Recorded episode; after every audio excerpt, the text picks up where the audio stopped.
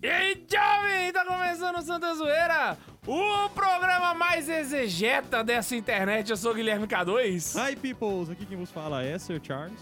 Eu sou Arthur Gruvinel. E hoje nós estamos com uma presença opressora, porque afinal de contas a gente sabe que depois que a gente casa, quem manda é as mulheres. Então nós estamos aqui com a Senhora Bundes! Seja bem-vindo, Senhora Bundes. Obrigada. Sou a senhora Bundes, gente. Coloca aí no fundo a música do 17. E hoje nós vamos pegar toda... Você tem um amigo que estuda exegese, Eu- que gosta de exegese? Achou que não ia ter Santa Zoeira sobre Sagrada Escritura? Achou, errado, otário! Tá começando mais Santa Zoeira, programa católico com os maiores nomes do humor religioso. Bundes, puxa a vinheta. Vai começar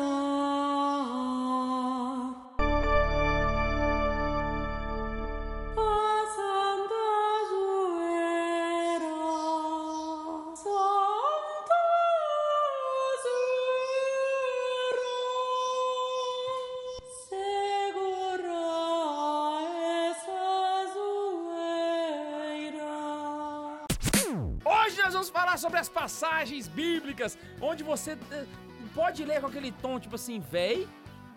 Eu, te- eu estou diante do stand-up comedy, mas, mas não, hoje a gente vai estragar toda a exegese da igreja. Hoje é o dia da gente zoar todo aquele. Todo seu amigo bli, bi- bliblista. Biblista. Blisblistas. E nós vamos ler as passagens de um jeito que você nunca viu na sua vida. Então, ó, antes de começar, eu queria te pedir pra você marcar os seus amigos. Compartilha pra aqueles que gostam. Manda pros seus amigos protestantes pra gente poder começar o programa que tá com roteiro e eu esqueci de lê-lo. Mas antes da gente começar esse momento de heresia, por favor, vamos pro momento do Jabá! Pois é, meu querido, pra você ajudar este apostolado a continuar, você tem como contribuir, sabia? Pra que a gente consiga manter os nossos estudos, manter o nosso trabalho, manter a nossa, a, a nossa firmeza. Você gosta de Santa Zoeira, meu querido? Por que, que você não pode ajudar a gente a partir de dois reais, cara? É só acessar apoia.se barra Santa Carona, que é o Apoia-se. E lá você pode dar, tem um monte de recompensas pra galera que ajuda. E pode ter certeza que a gente vai se encontrar lá muito mais, meu querido. Porque a gente tá começando a pensar possibilidades também de fazer um conteúdo exclusivo pra vocês. E não, não é certeza ainda, mas a gente tá pensando, Deus quiser vai dar certo. Então não se esquece, apoia.se barra Santa Carona. E não se esquece também de acompanhar a gente nas redes sociais. Qualquer rede social que você conhecer, barra Santa Carona, tudo junto, vai cair na gente. Beijinho e vamos voltar! Depois da leitura de e-mails. Pois é, bem lembrado, Ney. Vamos começar agora com o momento de leitura de e-mails. E, por favor, senhora Bundes, você que trouxe pra gente as mensagens desses caroneiros lindos e maravilhosos que, que de todos os lugares do mundo estão mandando mensagens pra gente. Pode começar? Eu tô enrolando muito, né? Tô parecendo aquele cara de rádio, de Isso. interior. Já Ele viu? Vai segurando a audiência até acabar a novela da Globo. É. Falando de temos e-mails de todos os lugares do mundo, esse aqui é de São Gonçalo, Rio de Janeiro. Olha lá, é de vários lugares do mundo mesmo. É porque o Rio de Janeiro é uma galáxia, já diria Dilma Quer Rousseff. falar? Ah, eu peguei a piada. É eu isso que você pensou? É, temos o e-mail do Bernardo César Pereira, de São Gonçalo, Rio de Janeiro. De tanto cantarolar o e-mail, resolvi mandar. Oh. Meu nome é Bernardo, falo de São Gonçalo. Conheci o Santa Carona pelo YouTube, através daquela série sobre vocações. Me ajudou muito e me inspirou a buscar minha vocação. Irei começar o propedêutico esse ano. Como vocês atrasam os podcasts, eu já vou ter sido ordenado. Nossa. Receba. Depois que conheci o Santa Zoeira, o que faz mais ou menos um mês, já ouvi quase todos os episódios. Curto demais o trabalho de vocês. Nós católicos precisamos ter conteúdo para gastar nosso tempo livre que não seja nocivo para nossa alma. Na medida do possível, eu espalho a palavra da opressão com os amigos da minha paróquia e vou levar o podcast pro seminário. Pode repetir o nome do nosso cidadão São Gonçalense aí, por favor? Bernardo! Bernardo. Grande abraço, Bernardo. Que bom que você gostou da série vocacional. Que bom que você conseguiu discernir sua vocação. Você tá indo pro seminário agora. Deus o abençoe nessa caminhada. Ou já foi. Ou já foi, né, Quando né? você ouviu, você já, já tá com alguns meses aí. De, Ninguém já até ordenou. Demorou pra ler o e-mail. Falou. O menino já tá Eu sagrado queria bispo. parabenizar você que tá recebendo os ministérios de acolitato e leitorato. Não, brincadeira. Mas é isso aí. É, é, meu amigo, sim, nossas reze por nós, reze por nós para que a gente possa continuar fazendo esse apostolado. E muito obrigado pelo caminho. Próximo e-mail. O próximo e-mail é o do Giovanni Figueiredo, que no caso vai falar sobre a galáxia que é o Rio de Janeiro. Jesus. E aí, rapaziada jovem? Queria mandar um e-mail só pra responder o podcast 6, Pérolas da Presidenta. Tô- Cara, eu amo esse podcast. Já é o meu preferido de longe. Na verdade, eu escutei esse podcast porque eu li esse e-mail. Eu falei, eu preciso escutar esse podcast. E realmente é muito bom. Tô ouvindo agora e o presidente é o Bolsonaro. E o Brasil vai indo bem, melhor agora. Obrigado. Até o momento em que esse e-mail está sendo escrito, o Maduro ainda não se mancou pra meter o pé da Venezuela. Enfim, essa parada de linha do tempo é top mesmo, né? Né não? Valeu, falou. É o time travel, né? Já diria o Dr. Brown do De Volta pro Futuro, ou o Doctor da série Doctor Who, né? Ele faz aí Sim. um convexo aí, mas realmente tá tudo muito doido. E é engraçado que eu lembro desse podcast. É o, é o podcast que eu mais gosto, mas eu lembro assim da situação dele, realmente, que a gente ia comentando cenário político. E quando, se eu for, de vez em quando eu coloco ele pra passar pra algum amigo e tal, e acabo ouvindo a gente comentando, eu fico, gente, passamos por isso tudo, estamos vivos. É tipo passar, sei lá, por 2012, assim, né? E sobreviver ao fim do mundo. É tipo isso. E o Fenomenal. melhor é que, tipo, vocês ainda falaram que a Dilma ainda era presidenta. Aí falou: Nossa, o que vai acontecer? Não sei se quando vocês escutarem, ela ainda vai ser a presidenta, que no caso não tá mais. E o Cunha vai ter tirado ela e a gente pode tirar o Cunha, talvez. A do, Cunha, é, a do Cunha foi boa. que o, o Tobias fala, né? As macamonadas do senhor Cunha, e aí ele vai derrubar a Dilma e alguém vai derrubar ele, eu espero. Tudo vagabundo, tá ok? espiou ele. Derrubou ele. E falando da carta do Temer que vazou, misteriosamente. Cara, olha só, parece que foi milhões de anos atrás. E vocês até citam o Bolsonaro algumas vezes. É que ele já era famoso, né? É o Santa pelo- Carona Profético. Caraca, olha aí. O canta que é o episódio de profecias que lançou em janeiro desse ano Não, não, não, comparado não. com esse da Dilma, no caso né? do Bolsonaro é Labassura canta na Banóbio. Nossa senhora. Ai, meu Deus. Muito obrigado por ter mandado e-mail. Grande abraço. Continue Meu ouvindo a gente. Antes, da- antes da gente começar o programa, antes do pessoal começar a querer tacar pedra na gente, a gente precisa explicar primeiro algumas coisas sobre a Bíblia, o pessoal poder se situar. Porque senão o pessoal vai dizer, ah, mas você tá fazendo um programa aí, seus herege, tem que morrer, vagabundo! Então, vamos começar aqui, ó. Manda Vou- fogo, meu senhor. Só recapitulando, a Bíblia, ela foi montada pela Igreja Católica. Vamos deixar isso claro. Então a gente não acredita que a Bíblia é mais importante que a igreja. Certo? É a igreja que é mais Foi importante tipo um a. Megazord? Montado Não é a assim. Bíblia que pertence a... Nossa senhora. Não é a igreja que pertence à Bíblia, é a Bíblia que pertence à igreja. Sim. Right? Sim. Logo, como a Bíblia é da igreja, é a igreja que interpreta ela da maneira correta. Eu Não é acho que o ponto é o seguinte: foi nos dado uma tradição. É tipo É aquela, meio, né? é meio redundante falar foi nos dada a tradição, porque tradição é exatamente aquilo que foi tradéria, aquilo que foi dado. Mas foi nos dada a mensagem da salvação. Uhum. E essa mensagem da salvação, ela, ela foi oral e com o tempo, e com o tempo depois escrita. Né, Os apóstolos primeiro pregaram, depois escreveram. Ah, só que ao longo dessa história de como isso foi dado, agora estou falando da história da salvação, isso começa lá com o povo eleito, lá com Abraão. E a partir dali já é contado e escrito. Então, a tradição da igreja ela pode ela se dá de forma oral e de forma escrita. Só que a própria tradição da igreja gerou o magistério. O magistério é fruto da tradição da igreja, né? É a tradição que se, sempre tem alguém na cátedra de Pedro. E o colégio de bispo ao, lado, ao, É ao tipo, redor você dele. falou mais cedo, né? É, e se sai alguém da, como eu posso dizer, a tradição ela meio que criou uma forma de sair dela mesma para interpretá-la ela mesma para não se perder. Então, da própria tradição sai o magistério que é o único que pode interpretar corretamente a tradição, seja ela oral ou escrita. Então, meu corpo, minhas regras. Tecnicamente, é, é como se o corpo místico de Cristo estivesse dizendo meu corpo, minhas regras. É Jesus falando isso, verdade. Exatamente. Exato. Só o Você não quer magistério. excomunguei. tipo isso. Só que vai, vai lembrar o seguinte: a Bíblia não caiu do, do céu com zíper e tudo, igual os protestantes acham, e foram bem lembrados pelo nosso queridíssimo Padre Paulo Ricardo, né? É Jonas o nome do cara? Jonas?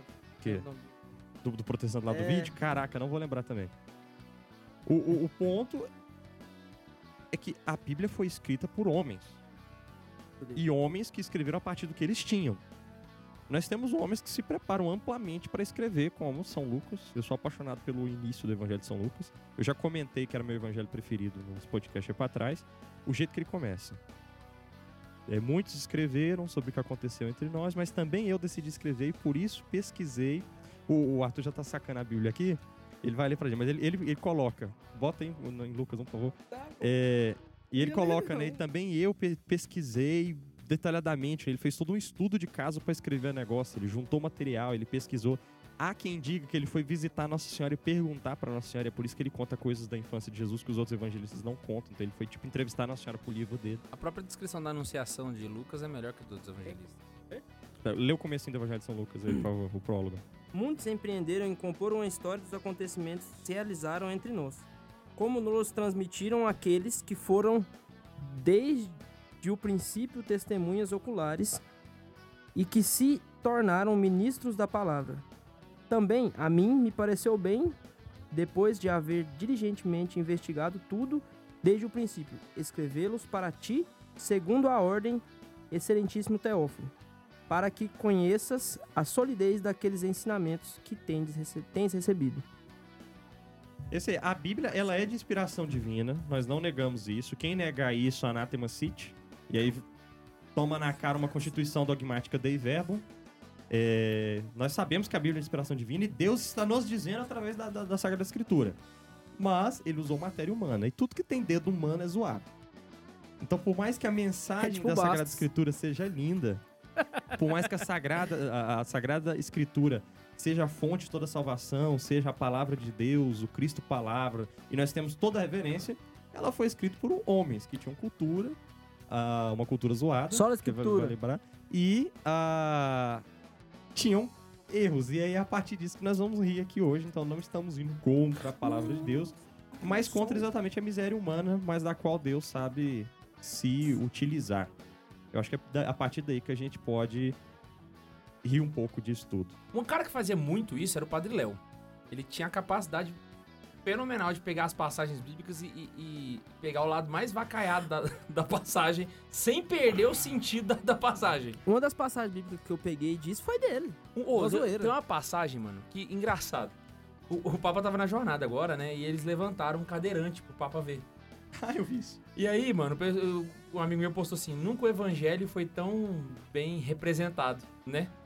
E aí eu só consigo lembrar de uma palestra do Padre Léo contando a história do leproso que desceram pelo teto, pelo telhado. Paralítico, desceu pela cama. É, é, leproso não, do, do paralítico. E aí, cara, Se fosse a- um leproso, todo mundo ia sair correndo da casa. eles abriram. Ele ia cair parcelado se fosse leproso, né? Você fala, levanta, junta seus pedaços e anda. Se recompõe, rapaz. Carai, cuzão, o maluco é bravo. E aí desceram o paralítico. Véi, é uma descrição fantástica. Eu não vou ler essa passagem hoje, porque eu vou ler outras, mas essa vale a pena. Pesquisa essa palestra, gente. Ela vale a pena, porque, putz grila. Ele coloca um ponto de vista que você nunca vai ter, mas que na verdade é o real. Ah, Quem vai começar lendo passagem vacaiada aí? eu, eu, eu quero começar lendo o cara mais foda que tem nessa Sagrada Escritura. O cara mais macho que existe. Sinceramente, não existe outro personagem mais macho do que ele. Ele é o cara mais top que existe na Sagrada Escritura. E o que me irrita é que ninguém tem ideia de quem é ele. Você fala o nome. Nunca se ouviu falar do Não, nome, né? Fernanda, você já ouviu falar em Razias? Não. Cara, por que, que ninguém fala de Eu já Razias? É só o homem mais macho É que já cara existiu sobre a face da Sagrada terra. Escritura, velho. Mas vamos lá. Tipo, Deixa eu dar uma contextualizada antes de eu ler. O, a gente, Razias ele aparece no segundo livro de Macabeus, que é exatamente quando ah, se tem o pessoal Ah, os tomando protestantes não têm razias. Ah, eu acho que é por isso que eles são. Poxa, que gente, tá? pena. Sem- Vai, vai, calçar. continua. Calçar a sandalinha da humildade e ler a Bíblia Católica. Não é só a Ah, vale a pena, gente. Compre uma Bíblia católica só pra você ler a história de Razias. Eu Sério. fico pensando na lógica protestante. Se eu fosse protestante, eu ia falar assim, pô, mano, eles têm mais Bíblia que a gente. Eu gosto tanto da Bíblia. É então eu vou pegar essa Bíblia deles. Eles têm mais Bíblia, mano. Olha, agora eu quero falar um negócio. Eu já fui em casa de protestante que tem a Bíblia Maria escondida dentro do guarda-roupa. Pronto, falei. ah, Eu acho bom que eles gostam da tradução da, da da nossa Bíblia. Só que, Até eles têm, tem mais coisa. só que aí eles têm que comprar uma Bíblia que chama Ave Maria. Dói no ego. Dói no ego. Ah, mas voltando lá, o Razias ele tá nesse contexto macabeus, que é o pessoal que toma Jerusalém, toma né, o o Israel, e obriga eles a não viverem o culto deles. Então é toda aquela luta que tem Judas Macabeu que vai lutar contra o, povo, tem a mãe que, que vê os filhos morrerem um por um e anima eles a, porque tem outra vida. É daí que a igreja tira a ideia de purgatório, de rezar pelos mortos. É um livro riquíssimo. Nesse contexto, tem um cara chamado Razias, que ele é um dos tops, assim, tipo, tipo, como se fosse, ele é tipo o Padre Paulo Ricardo na época. E aí os caras que estavam conquistando, eles falam assim, gente, se a gente pegar esse Razias e prender ele, a casa vai cair. Porque eles vão ficar super desmoralizados. Pensa que o governo comunista implanta agora no Brasil, pega o padre Paulo Ricardo e leva preso. Nós vamos ficar tudo polado. Nós vamos ficar muito triste. Que, tipo, levou o nosso líder, né? E a mesma foi coisa que foi o Razias. Vamos pegar esse cara. Só que o Razias, ele tava dentro de um castelo. Olha só, essa passagem, ela bota no chinelo qualquer roteiro de mercenários. Vamos lá. Véi, ah, escuta, Escuta, de rocha, escuta. escuta. Ah, e pra comparar umas traduções, umas traduções aqui, eu trouxe a Bíblia Pastoral. Na minha opinião, é a pior tradução que existe de Bíblia, mas eu trouxe só porque já que é pra zoar, eu trouxe. Mas vamos lá. Segundo Macabeus, versículos de 37 a 43. Razias, membro do Conselho de Anciãos em Jerusalém, foi denunciado a Nicanor. Ele era defensor de seus concidadãos, homem de muita boa fama, e por causa da sua bondade era chamado de pai dos judeus. Já fazia algum tempo, na época da revolta, que ele também tinha sido acusado de praticar o judaísmo e se havia entregue ao judaísmo de corpo e alma sem reservas. Um cara bom. Nicanor, querendo mostrar hostilidade contra os judeus, mandou mais de 500 soldados para prender esse homem. Calculava que estaria dando um duro golpe nos judeus com a prisão dele. Peraí, peraí, só um pau. Mandou 500 cara Pra prender um? pra prender um. Isso. Rapaz, esse cara é mais brabo que o Goku, velho. Não, você vai Você ver. tá Você doido. vai ver. Ele não Quando parece, as não. tropas estavam quase tomando a torre, ele tava numa, espécie de fortaleza, numa torre, né? E aí as tropas atacaram embaixo e ele tava no alto da torre. Quando as tropas estavam quase tomando a torre e já forçavam o portão do pátio, foi dada a ordem de trazer fogo para incendiar as portas. As portas de madeira e os caras pediram para trazer fogo, para botar fogo e vai entrar. Então, Razias parece estar finalmente encurralado. Então Razias, sentindo-se cercado por todos os lados, atirou-se sobre a própria espada. Ele pegou assim: eu não vou deixar esse cara me pegarem vivo, eu vou me matar. Ele pegou a espada dele e se jogou em cima da espada dele. Agora vem uma coisa que só a edição pastoral tem, que é a tradução que eu acho o máximo. Cheio de bril. Bril. bril. Você sabe o que que é bril? Bril. Bril. Cheio de bril, ele preferiu morrer do que cair nas mãos desses criminosos e ter a sua dignidade insultada na maneira mais baixa. Cara, que o Clóvis Barros Filho bateria palma por ele. Mas, como o ferimento não foi tão certeiro por causa da precip- precipitação da luta e como o batalhão já entrava pelos pórticos, ele correu corajosamente até a muralha. Agora imagina, ele fez isso com a espada no bucho. Ele pulou, a, a espada não matou, e ele machucado correu corajosamente. Se você dependendo da tradução, pega, você pegava Maria e fala animosamente. Então, tipo assim, não foi uma corridinha arrastando. Ele correu pra caralho, né? Ele correu de uma forma top. Correu até a muralha. Não, desceu da torre e correu até no alto muro. Segundo, segundo Macabeus, 37 a 43. O Arthur tá querendo acompanhar aqui. Ah, eu já tô no versículo 43. Que é o final. Tá em casa e quiser acompanhar. Mas como o ferimento não foi tão certeiro por causa da precipitação da luta e como o batalhão já entrava pelos pórticos, ele correu corajosamente. Tá, como é que tá aí? Qual que é o, vers... o capítulo? É, capítulo 14, versículo Hum. 43. Pode falar, agora eu achei. Leia aí pra mim o, o- o versículo 43. 43. Na precipitação, porém, dirigiu mal o golpe e, enquanto os soldados forçavam do lado de fora contra as portas, ele correu animosamente para cima do muro e com coragem atirou-se sobre a multidão. Aí beleza. Ele correu até então, correu corajosamente até a muralha, animosamente, e valentemente se jogou contra o pelotão de soldados. Ou seja, tinha um grupo de soldados lá embaixo. Ele subiu, no, ele foi pelo alto muro, e pulou. Agora vai a parte mais engraçada. Com uma espada no bucho. Se sou eu que vocês querem, é eu que vocês vão ter. Não, e aí? Todos recuaram rapidamente, abrindo espaço onde ele caiu. Aí sabe esse tipo de filme que vai pular e todo mundo dá um passo pra trás e abre um círculo assim, ele Eu cai? imaginei aqueles filmes de rock, que o povo O cara tá com a vai mão pular, pra cima, e isso. abre, ele caiu sozinho. Exatamente. Foi isso que tipo eu- Só que ele isso. caiu com a espada no bucho. De cima de uma muralha.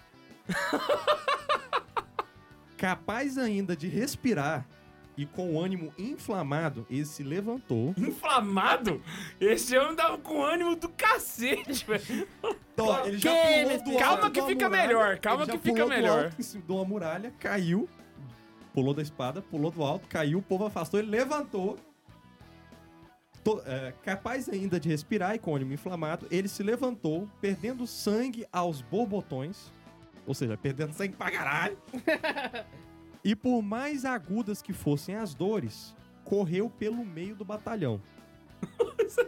Eu fico imaginando, o batalhão Me não nem pega! fazer nada mais. Eu falei assim, velho, que cara é esse, mano? Depois, subido a uma pedra íngreme. Ele subiu no alto do, do, do morrinho, uma pedra. Já completamente sem sangue. Arrancou os próprios intestinos e com as duas mãos os atirou no pelotão de soldados. o cara já não tinha arma, ele começou Mano, a arrancar O cara o bucho dele nos outros. e jogar nos outros, velho. Caramba, velho.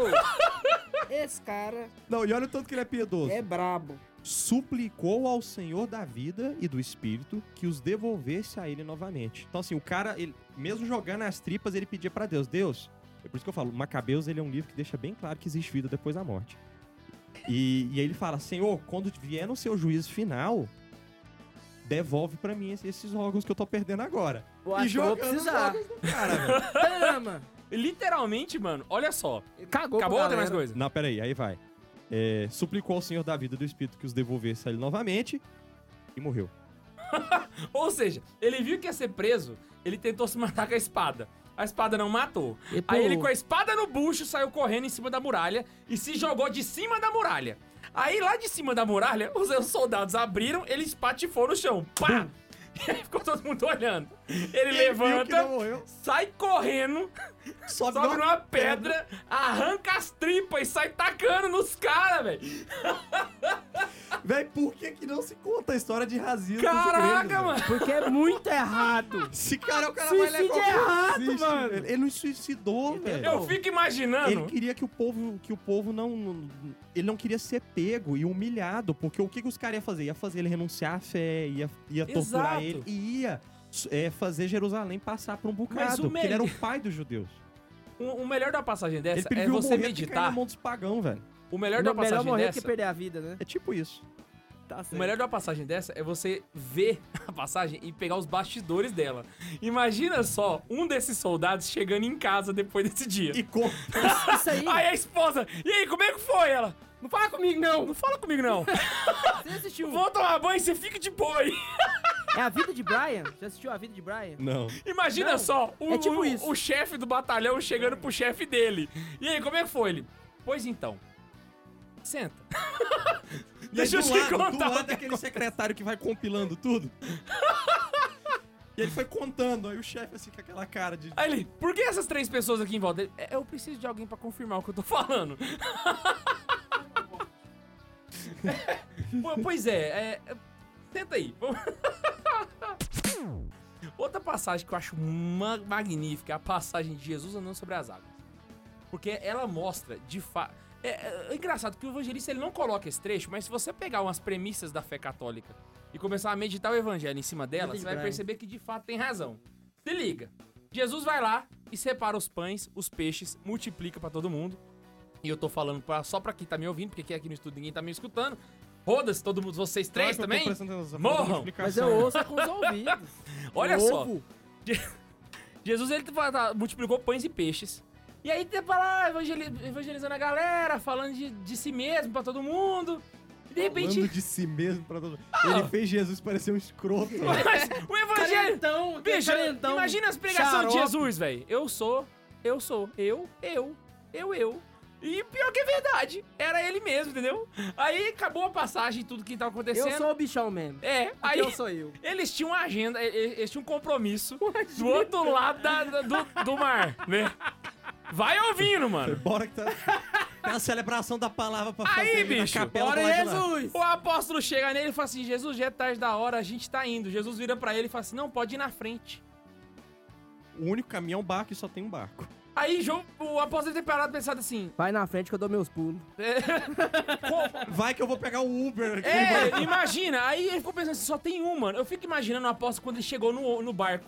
Pedro lá arrumando os negócios, né? Porque de certo ele que velejava. Aí Pedro chegava assim: cadê Jesus? Ele mandou ir na frente. E Pedro era um cara puto. Ok. Pedro teve vontade de falar assim, você não, faz uma pra Deus ver, cara. Imagina o silêncio lá na hora, né, mano? Tipo assim, uai, mandou ir na frente. Aí o apóstolo, véi, só vai, mano. Não discute com Jesus, não.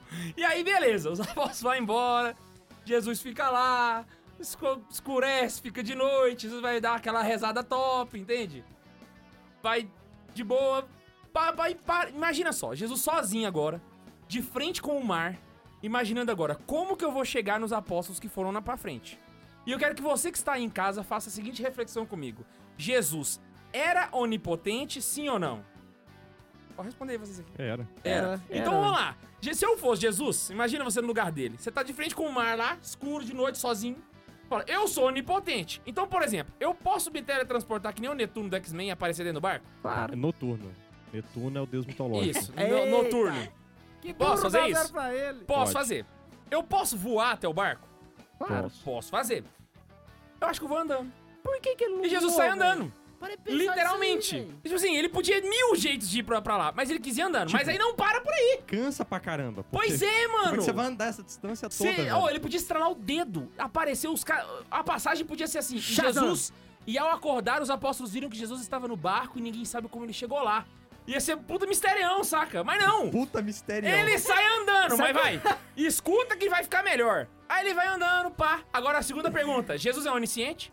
É, Sim. onisciente. Gente, vai me dizer que em nenhum momento, em nenhum momento, Jesus parou pra pensar que se ele chegasse andando no meio das águas de madrugada, ele não ia assustar os apóstolos. Conta pra mim que ele não sabia disso. Sabia. E aí, velho, ele vai lá e eu fico imaginando. Ele chega lá, o barco, todo mundo dormindo, ele tá lá de longe. Aí ele. o Espírito Santo vira assim: e aí, como é que vai fazer? Ele, não, joga uma névoa aqui, pá. Aí vai lá, pá. pra dar um efeito. Pra dar um efeito especial. Aí ele tira aquela, ti- tira Você aquela, aquela nuvem da lua ali pra dar aquela iluminação top, entendeu? Sabe o que eu imaginei? Ele preparou o Espírito estúdio, Santo, né? com a mãozinha jogando, tipo, joga sal, assim, uma névoazinha assim, ó. Aí Jesus tá lá parado, beleza? E o Espírito Santo, ó, não esquece do roteiro, você vai pra Bíblia, hein, velho? Então faz o negócio direito.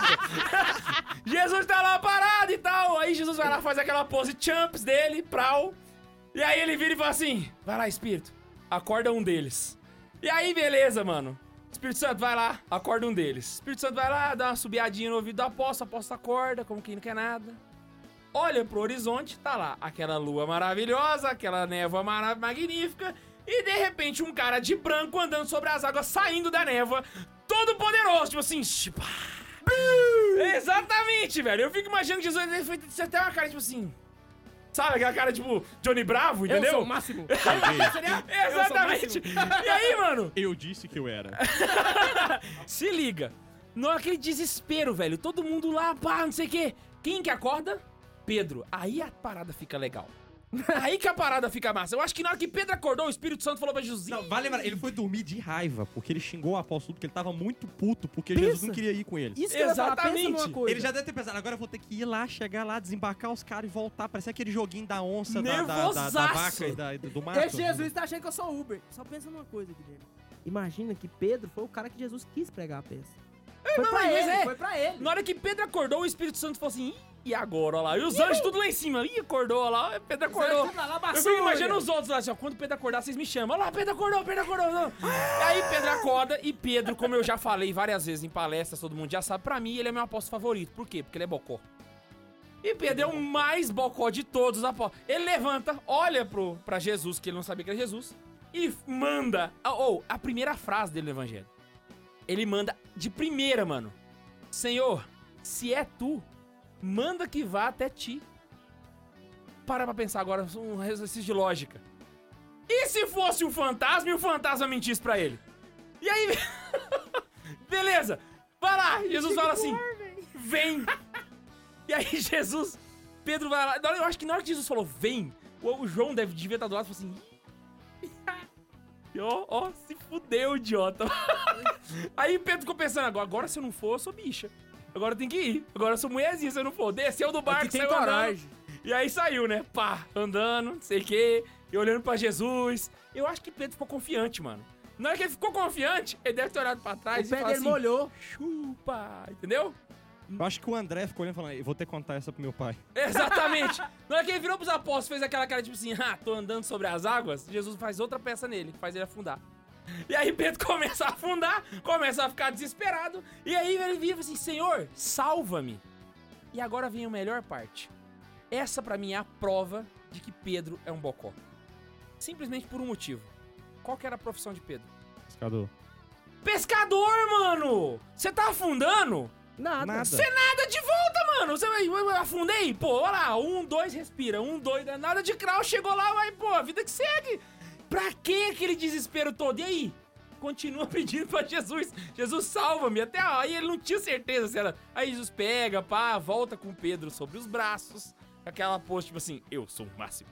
Saca? Mano, pra mim essa passagem é a melhor do mundo. E, pro, é, e, sinceramente, não teria nenhum sentido essa passagem se não fosse simplesmente pra Jesus mostrar o poder dele e zoar Pedro.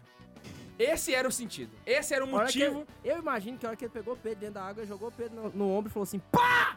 Aí, é? Pegadinha do Mano, Jesus. porque ele podia ir de tudo quanto é jeito pro barco, velho. Entendeu? E ele não. Ele De Moonwalking, né? Ficou comprovado já em alguns podcasts. Jesus é o cara mais troll que existe, velho. Da Bíblia inteira, mano. Vou contar agora uma parte, né? Da Sagrada Escritura. Fica lá em 1 Samuel 20, versículo 24 em- até o 30 e... Deixa eu olhar aqui. O 31. 24 Enfim. e vai, vai. Eu vou contextualizar pra vocês entenderem aqui. Não, não, 24, não, agora que eu olhei, é o 27. Aí, Davi fez uma aliança com Jonatas, porque o rei Saul queria matar ele, né? E aí ele foi e fez uma aliança com Jonatas porque ele sabia que ele, ele tinha sido ungido e ele sabia que ele ia ser o rei Davi. Antes ele era só um moleque Davi na época, né? E o rei Saul queria trocar uma ideia com ele e falar assim: eu vou trocar uma ideia e vou matar ele, né? E aí nessa hora, né? O, o rei Saul fala com Jonatas e vira e fala assim: na passagem começa nessa parte, fala assim: Davi escondeu-se no campo. No dia da lua nova, o rei pôs-se à mesa para comer. Sentou-se, como de costume, numa cadeira junto à parede. Jonatas levantou-se para que Abner pudesse sentar-se ao lado de Saul. E o lugar de Davi ficou desocupado. Naquele dia, Saul não disse nada. Algo aconteceu-lhe, pensou ele. Provavelmente não esteja puro. Deve ter contraído alguma impureza. No dia seguinte, no segundo dia da lua, o lugar de Davi continuava vazio. Saul disse ao seu filho Jontas: Por que o filho de Jessé não veio comer nem ontem nem hoje? Davi pediu pediu-me com instâncias, respondeu Jonatas, para ir a Belém. Disse-me: Deixai-me ir, rogo-te, porque temos na cidade um sacrifício de família, ao qual meu irmão me convidou. Se me queres dar um prazer, permite-me que vá rever meus irmãos. Por isso não veio ele à mesa do rei. Então Saul encolerizou, encolerizou-se contra Jonatas, filho de prostituta. Disse-lhe: Não sei eu, porventura, que és amigo de Jessé e que é uma vergonha para ti e para tua mãe? Enquanto tiver esse homem na terra, não estará seguro, nem tu e nem o teu trono. Vamos, vai buscá-lo e traz-no que eu me- que ele merece morrer. Aí vocês imaginam, né? O cara Peraí, era pai do outro. E- e- ele não era um filho de prostituta mesmo. Não, ele era o filho dele. É um pai falando pro filho: Ô seu filho da puta! Você tá me Meu tirando? Você pegou. É o pai não, eu peguei isso dele. Você pegou esse negócio? O cara queria matar o outro cara, aí o filho dele vai, fica incomunado com o cara e, e ele vira e fala assim: Não, por que, que ele não veio? Ah, pai, é porque nós trocamos uma ideia, né? Aí nós fizemos um acordo, aí o pai olhou, puto, revoltado, e falou assim: Seu filho de prostituta. E aí você. É uma forma bíblica elegante de falar seu filho da puta. Filho da puta. É isso. Meu Deus do céu. Eu, eu queria aproveitar que já que vocês tocaram no assunto de Davi, eu quero fazer um, um disclaimer aqui, um- uma reclamação. Uma coisa que. que eu tenho um problema com a imagem que pintam de Davi. É, e eu- a novela Record e os livrinhos. eu louvo. E os, os livrinhos de catequese, Davi. eles ajudam, que a impressão que a gente tem... Que, pare e pensa aí, o K2. Me diz, como é que era, no seu livrinho de catequese, a ilustração de Davi antes dele ser rei, quando ele vai matar Golias? Como é que ele é? Raquítico, magrelinho, Ruivinho, tem graça. uma bichinha, é o Bambi, Exatamente. viadinho. Eu fico puto, velho, porque não tem nada a ver com Davi. isso aqui. Depois que ele mata o Golias, ele, tom- ele conhece o Léo Mas é porque eles fazem aí isso. ele fica bir. Ele- eles fazem isso pra poder incenti- é, é, é, dar um contraste maior pra história do. Pois é, mas não tem Golias. nada a ver com Davi de verdade. Quer ver? Abre lá em 1 Samuel 17. É, e aqui nós temos o pequeno Davi se apresentando é, para preparar. Ele vai no capítulo 18, ele vai lutar contra Golias. Aí, Olha só. Davi se levantou de madrugada, deixou o rebanho aos cuidados de um guarda, pegou a carga e partiu, como Jessé havia ordenado. Aí mais pra frente, ele começa a, dizer quem é ele. A questão é a seguinte: o Davi, então, ele diz que ele é pastor. Então você imagina pastor aí, ele com um pedacinho de pau, cuidando das ovelhas. Porque é assim mesmo que ele ficava. Aí ele conta: Seu servo é pastor das ovelhas de meu pai. Se chega um leão ou um urso e agarra uma ovelha do rebanho, escuta isso. Ele tá lá, de boa, pastorando as ovelhinhas dele. Esse bambizinho que o pessoal pinta aí nas revistinhas da catequese, ele tá lá cuidando. Chegou um urso ou um leão Mano, e pegou a ovelha. coisa tão errada aqui agora, velho. Aí ele tá lá cuidando do- do- das ovelhas, chegou um leão ou um urso e pegou uma ovelha. Olha o que, que ele faz. Se isso acontece, eu vou atrás, o ataco e arranco a ovelha da sua goela Ô, louco. com um pedaço de pau. Ele já tinha pegado Então, da- detalhe, Golias? peraí, detalhe. Tá. Ele ainda não tinha pego o Rapaz, bicho. é o Hércules. Golias. Ele é não um tinha dos pego o dois bicho. trabalhos de Davi. Ele falou que vai matar o bicho? Não, Não. ele vai lá e vai pegar a ovelha de volta. Aí ele, con- e aí ele continua. Se ele me ataca, eu agarro pela juba e o mato a paulada. Tipo assim, beleza. Seu servo é capaz de matar leões e ursos. Pois bem, esse filisteu incircunciso que desafiou o exército de Deus vivo será como um deles. É. E aí ele vai ter com Golias. O problema Será do que é pessoal- macho? Mano, O problema pra do mim o Davi pessoal agora pintar ele- parece o Rambo, mano. O problema do pessoal pintar ele como raquíticozinho é porque na hora que ele vai botar a armadura de Saul, a armadura não serve, mas vale lembrar, de Saul se diz que quando se via Saul, a cabeça dele ficava por cima da multidão. Ou seja, ele era altão. Ele era muito alto. Nossa, Saul era de botar medo, hein? E ainda Saul era chamou o filho de filha de prostituta. Imagina o tanto de bagulho foi louco. Ele era alto, velho, ele era alto. Então, a armadura não serviu no Davi. O que, que o Davi pegou? Não preciso desse negócio, não. Deixa que eu vou na mão mesmo. É. Só que o pessoal E o acha pior que é não que Razias serviu, podia né? encontrar com ele e falar assim: você é moleque. Tá vendo? Razias O é negócio do Davi- né? O negócio do Davi Davi é o 02. é que não serviu a armadura nele porque o Saul era grande. Não é porque ele, ele era magrinho, porque o bicho era bruto, velho. O cara era pastor, ele matava a paulada. Violência. Agora para e pensa, a pedra que ele jogou rachou o crânio do Golias. Você já pensou a força com que ele jogou essa pedra? Ah, mas ele tava usando a. Como é a que chama? tiradeira, mas isso aqui também vai dar- Sinceramente, é muito menos prático que um estilingue, mas. Mas vai dar Mas força joga pedras funda, né, maiores, é velho? verdade, né? E vai É dar força da funda que pessoa. chama o negócio. Funda. Você roda, roda, roda e. Eu imaginei aquela música. Tra, tra, tra, tra, Na tiradeira eu pensei no Chaves, porque o Chaves não fala xilingue. Mas tá bom. Ô, e o pior, você já tentou jogar uma funda? Não. É, véi, é muito Só difícil. rasa porque Você mesmo. não consegue mirar. Quando você tá no estilingue, você mira reto, né, mano? A funda não, ela tá girando. E aí você tem que fazer. A mira, ela é baseada na, na tangente da, da força. Mano, Davi era Centrípeta do também, negócio. Engenheiro. Você tem que fazer uma física do cacete pra você acertar onde você quer, mano. Porque imagina, você tá rodando a Você pedra tá aqui. rodando aí, eu lembrei do... E aí você joga pra bater na onde você quer. Saca? Só que se você errar, você taca na cabeça da sua Lembrei do avó. Silvio na- Santos aqui. Roda, roda, roda, roda, roda. Aí jogou, errou, pegou, matou a mãe. Matou a mãe. É difícil, mano, pra, pra tacar aquele negócio. Ele realmente foi muito esperto. Vocês têm mais alguma de Davi? Eu tenho mais uma de Davi. Conta o de Davi não, já eu que tá tenho uma de São emendando. Paulo agora. Não, então eu vou emendar aqui Davi, porque Emenda. Davi é massa demais. Ah, tem uma- Tá falando só de homem violência, vai falar de São Mais Paulo. pra frente, em 1 Samuel 24, começa a ter a disputa de Saul com Davi. Então eles começam a montar exército. Um contra o outro. Aí olha que legal. Davi saiu dali e foi abrigar-se nos esconderijos de Engade. Quando Saul voltou da perseguição aos filisteus, foi avisado. Davi está no deserto de Engade. Saul pegou 3 mil homens escolhidos de todo Israel e foi à procura de Davi e seus homens. Então já tem dois exércitos aí. Ô, louco, hein? Junto à Rocha das Cabras. É o lugar lá que tinha Rocha das Cabras. Tinha um monte de. Uma montanha de pedras e um monte de cabras. Cabritos Monteso. Isso. Chegou. ó, ó, ó, ó, Tá legal. escrito aí, Cabritos Cabritos Monteses. É, o bagulho é doido. Eu imagino, Comparar a tradução de Bíblia é a mesma coisa que tem. imagina só, eu imaginei um monte de cabrito boiola, assim, ó, sabe? Eu imaginei um cabrito gourmet com, com um cigarrinho preto na boca. cabrito Monteses, tudo, tudo com, com rótulo, assim, ó. É. Verde, aqueles rótulos de... Gourmet.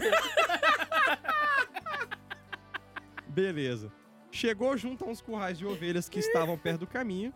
E aí havia uma caverna. E Saul entrou nela para fazer suas necessidades. que coisa passagem conta isso, cara? Ele tava andando e falou assim: ah, vou cagar. tá andando, sossegado, suave, pá, vou cagar. Aí a melhor parte. Davi e seus homens estavam no fundo da caverna.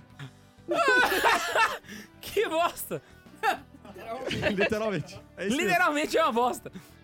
E os companheiros de Davi lhe disseram: Hoje é o dia em que o Senhor diz a você: Eu lhe entrego o seu inimigo. Faça com ele o que você quiser.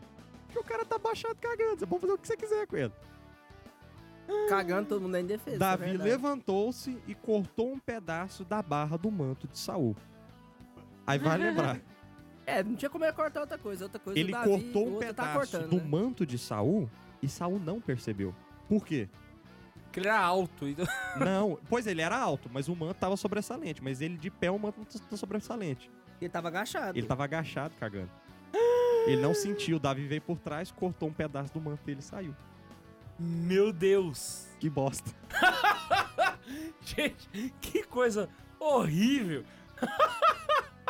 É negro jogando bosta, negro, negro cagando no É, buraco. É, só Bem lembrado, o Razias jogou bosta nos, nos caras. Indiretamente, entendeu? jogou a tripa. né? É agora na moralidade, tem causa de dois de efeitos, entende? Imagina, É que Razias. está ca- o intestino, mas a bosta acabou indo. K2, o Razias fez uma funda com, com bosta. Imagina, rodando ali o intestino e jogando nos ah, outros. que nojo. Bosta voando. Bosta rodando do é lado. Ai, meu pai do céu. Deus vai lembrar disso no final nosso? Vai, porque vai estar postado. A gente vai chegar, ele vai estar com a página aberta, assim, ó, do, do Spotify. que engraçado. A, a gente olha, vai estar o Davi e o Razias, assim. Aí eles, engraçado, a gente ouviu o programa. Mas graças a Deus, o Saul não vai estar lá, né? Não, eu fiz proposta aqui pra lembrar que o Santa Zoeira está no Spotify. Imaginando. O né? capeta Muito mais fácil de ouvir. olhando assim. a meu favor, eu quero invocar aqui os programas 1, 3, 7, 9, 14, 25, 12, 52. Aí nessa hora a gente olha pra Nossa Senhora, ela tá com aquela cara, quando a mãe vê que a gente fez merda, olhando, fala assim, não dá pra me fazer nada, deixa. Vocês Aí me você olha- Ela vai tá batendo na perna assim, vocês quebram minha perna desse jeito, meu filho, não tem jeito. Aí você olha pra Jesus e ele tá. Eu gostei daquele programa.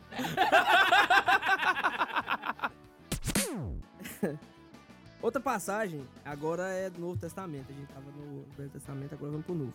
É, é uma passagem de 1 Coríntios 11, do versículo 11 ao versículo 16. Com tudo isso, aos olhos do Senhor, nem o homem existe sem a mulher, nem a mulher sem o homem. Pois a mulher foi tirada do homem, porém o homem nasce da mulher, e ambos vêm de Deus. Julgai-vos, vós mesmos, é decente que uma mulher reze a Deus sem estar coberta com véu? Essa aí vai pros trade.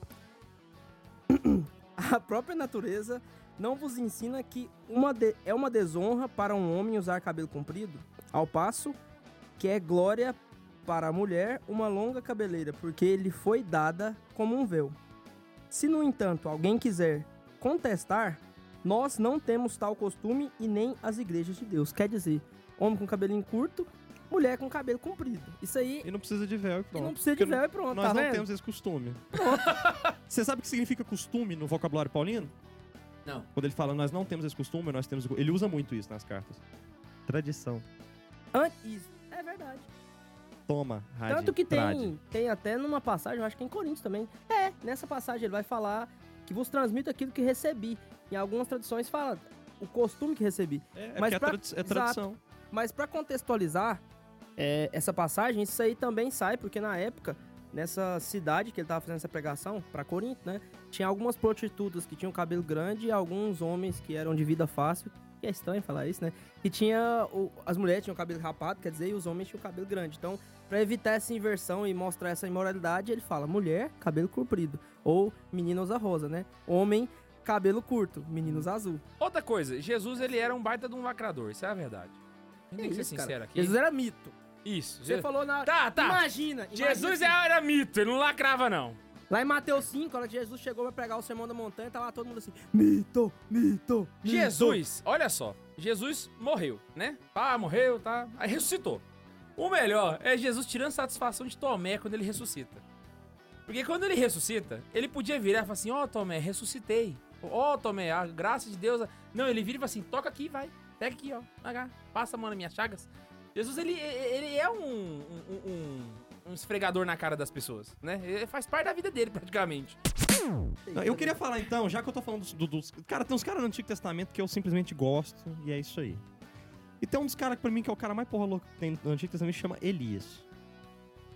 Elias, ele é um cara. Aquele ali é a espada de fogo. hein? Nossa, ele é massa pra caramba. Então, um belo dia aconteceu que, por causa de toda a confusão que tava lá da- do reino, da mulher. Jezabel, papapá, o resultado é o seguinte: não sobrou mais nenhum profeta de Deus. Enquanto isso, os profetas de Baal Ah, Eram é vários. Estranho, mano.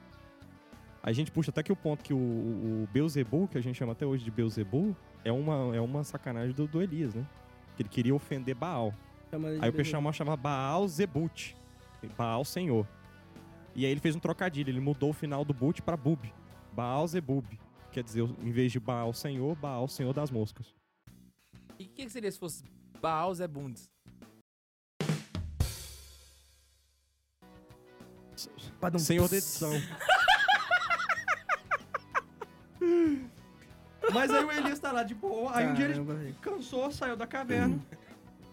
Ele, ele é o Bundes. Ele tá de boa, vai. Caramba, mano. Paciência, né?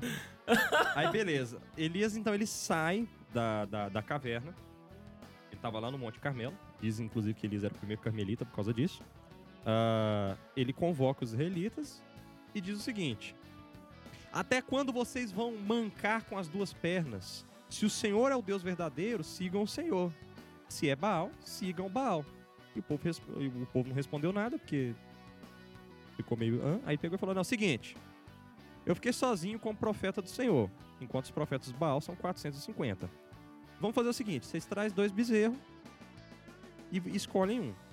Corta em pedaços, coloca na lenha, acende o fogo. E, e- e não acende o fogo. Eu também vou preparar o bezerro e colocar no altar pro Senhor. Aí nós vamos fazer o seguinte: vocês vão invocar o Deus de vocês e vou invocar o meu. O Deus que responder enviando fogo para queimar o holocausto é o Deus de verdade. Beleza? Então eles toparam, aí fizeram o altarzinho lá, cada um fez o altar, pá, um fez o altar de cabo, cortou o bezerro, não sei o que, os dois montou.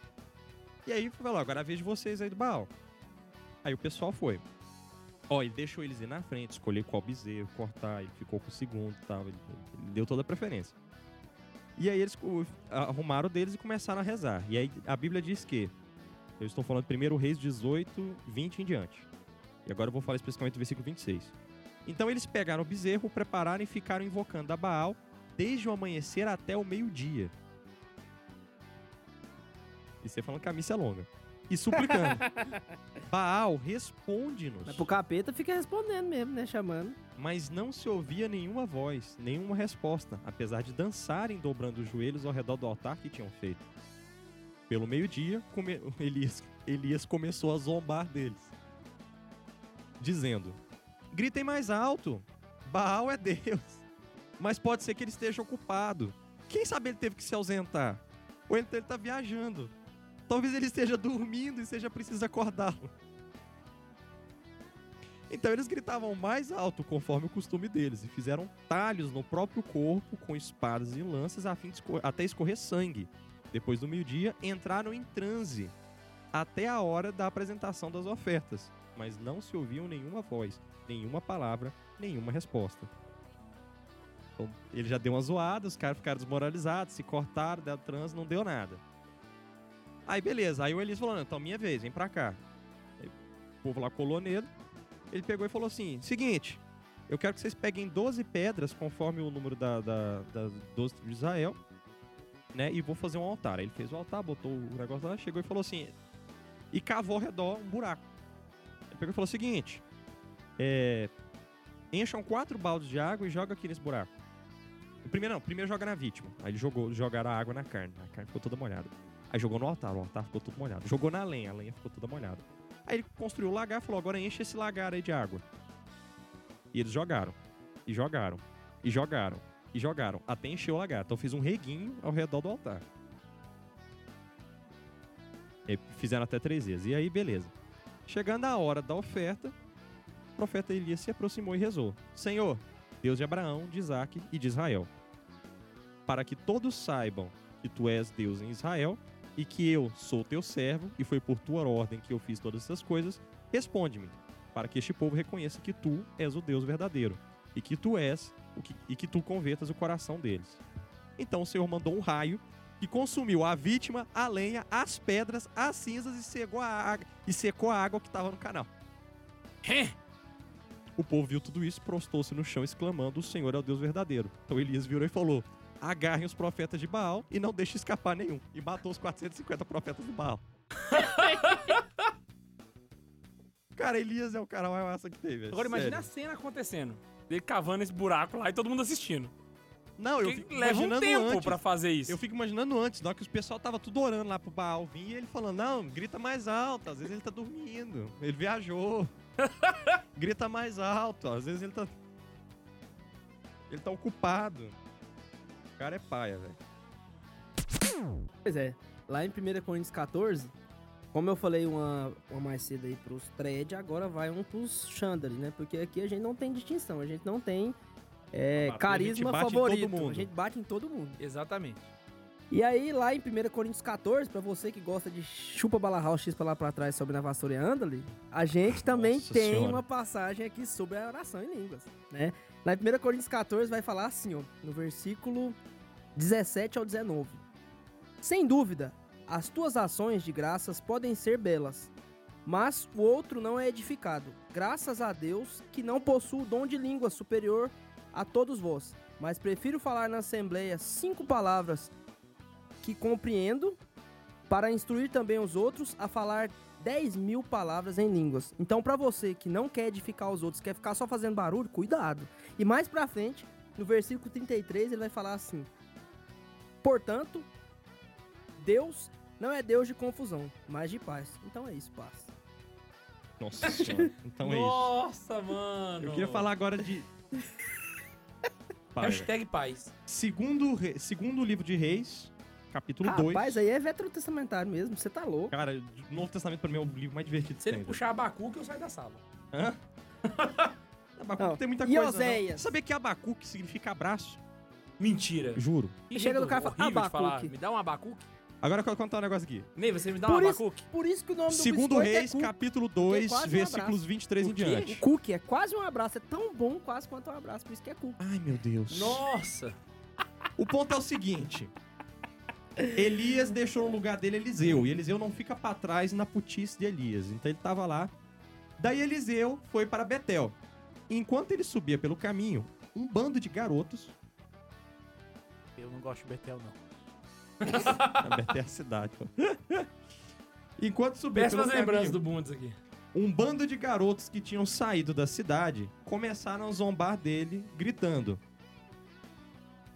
Suba, careca! Suba, careca! Chamaram ele de careca, igual chamaram o K2 agora aqui no estúdio. Eliseu Na virou-se. vida, né? Olha só. Eliseu virou-se, olhou para eles e os amaldiçoou em nome do Senhor. Aí o cabelo desse caiu também? Não escuta. Então duas ursas saíram do bosque e despedaçaram 42 garotos. Eliseu foi para o Monte Carmelo e depois voltou para Samaria. É o quê? É o quê? Caramba! 42 moleque estavam chamando o Eliseu de careca. Ele ficou puto, Mano, virou, 42, jogou a velho. praga. Saiu duas ursas do mato e mataram os 42 moleque, velho. Caraca, mano! Vou rezar pra Elias. Eliseu. Eliseu. Quero saber como é que se faz isso. Nossa, imagina só. Vai parecer uma ursa na internet matar os reis. Não, imagina uma ursa aparecendo aqui no estúdio. Entra a ursa. A cara do Arthur. Não, Chama eu de careca de novo. que isso, o cabelo Vai é tão lá. lindo. Tupete maravilhoso. Caraca, mano. Quero fazer muito isso. Meu Deus. O profeta podia escolher o que ia acontecer? Ué, não sei, ele só jogou a praga. Ah, porque seria legal, por exemplo, sei lá, se você me chama de careca, eu faço dar um choque e grudar a boca no microfone aqui. Bzzz. É interessante.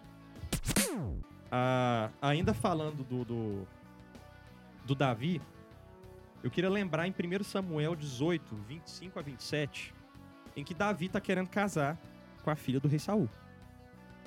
Só que ele é pastor de ovelha, ele não tem dinheiro. Aí o rei Saul só fala o seguinte, não fala, mas fala o seguinte, conta pra ele que eu aceito como dote o prepúcio de 100 filisteus. Vou explicar pra quem tá em casa e não sabe o que é prepúcio. Você imagina, tipo um... Nossa, vai explicar isso, cara. Aham, Tipo, Não, imagina manda um- procurar na internet. Já mano. subiu. Não, Não, não não. Já subiu pra 16 anos esse episódio. Imagina um menino de capuz. Aí você tira o capuz do menino. Pronto. Que explicação errada. Eu penso assim, você imagina o salame, aí você vem e corta. Não! Não! Que horrível! Mano, eu pensei Ele que queria de tinha 100 sido ruim, mano. filisteus. É Davi salame- foi lá. É salaminho pra caramba, mano. O Davi foi lá e matou 200 filisteus. Só pra cortou arrancar o prepúcio deles, O pedacinho do salame. cortou Ave o prepúcio Maria. deles, botou na sacolinha e deu de presente pro rei Rapaz, eu lembrei do Mercenários quando o cara chega com a Mas cabeça que do outro. loucura é essa que esse cara 200 tinha? Imagina um fedor do salame. Cara, os, os salame, mano. filisteus é o povo do, rei, do, do Golias, era o povo que atacava o, o Mano. reino de Jerusalém.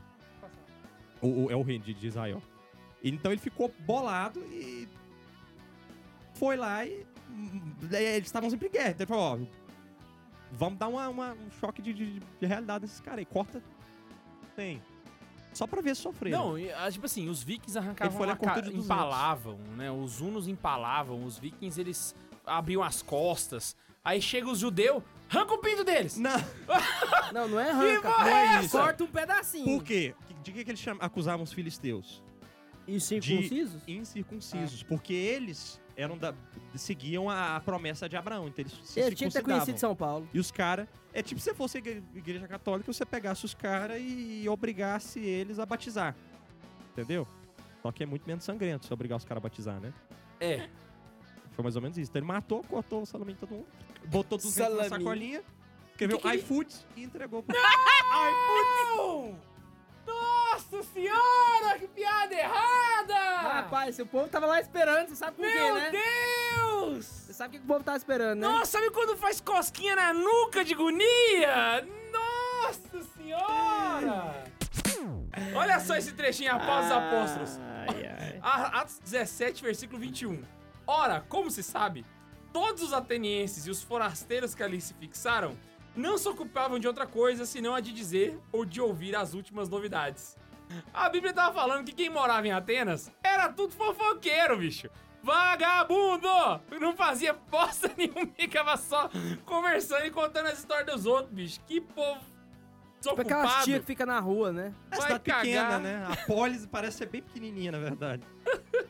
Ah, voltando em 1 Samuel, gente, primeiro, Samuel e Reis, esse conjunto, esse compilado dos reis aí de Israel é, é- é muito bom, velho. Muito bom mesmo. E a gente tem uma passagem muito curiosa. Os reis, quando eles iam fazer o ataque, eles tinham o costume de se consultar com os profetas. E o rei Josafá, ele queria fazer um ataque. Ele era rei de Judá é, e queria fazer um ataque. Tipo jogando War, você perguntando pro seu irmão mais velho, entendeu? O que você pode fazer? Hum. É, só que é Deus, assim, né? E aí tinha os profetas... Só um tinha os pouquinho mais. profetas meio errado, né? E aí o- ele decidiu e falou: olha, o rei Josafá pegou e falou: não, vamos consultar os profetas. E ele pergunta para um número de 400 profetas que ele deve atacar ou não. E os 400 profetas diz: vai e o Senhor eh, entregará a vitória nas mãos do rei. Aí o rei ficou incomodado. 400 pessoas então falou para ele: vai que Deus está abençoando. Tem algum profeta que nós possamos consultar além desse?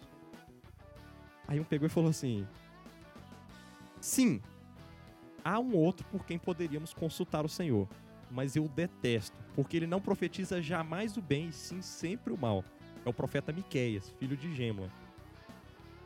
Aí o, o, o- o rei pega e, e manda trazer ele. Quando traz ele, o eunuco já vira e fala assim: Ó, vê se você não, não vai profetizar desgraça pro rei. O rei mandou chamar você. Vê se não fala tal, bosta, né? pelo amor de Todo Deus. mundo já falou bem, não sei o que. O profeta Miqueias já responde o seguinte. Não, ele vai te dizer assim, a, a- a questão. Ele chega e fala assim pro profeta Miqueias. Os profetas são unânimes em predizer a vitória do rei. Que o teu oráculo seja conforme o deles. Aí o Miqueias responde. Por Deus, eu só direi o que o Senhor me disser. E ele vai. Chegar lá, o rei faz a pergunta pra ele. Aí ele responde.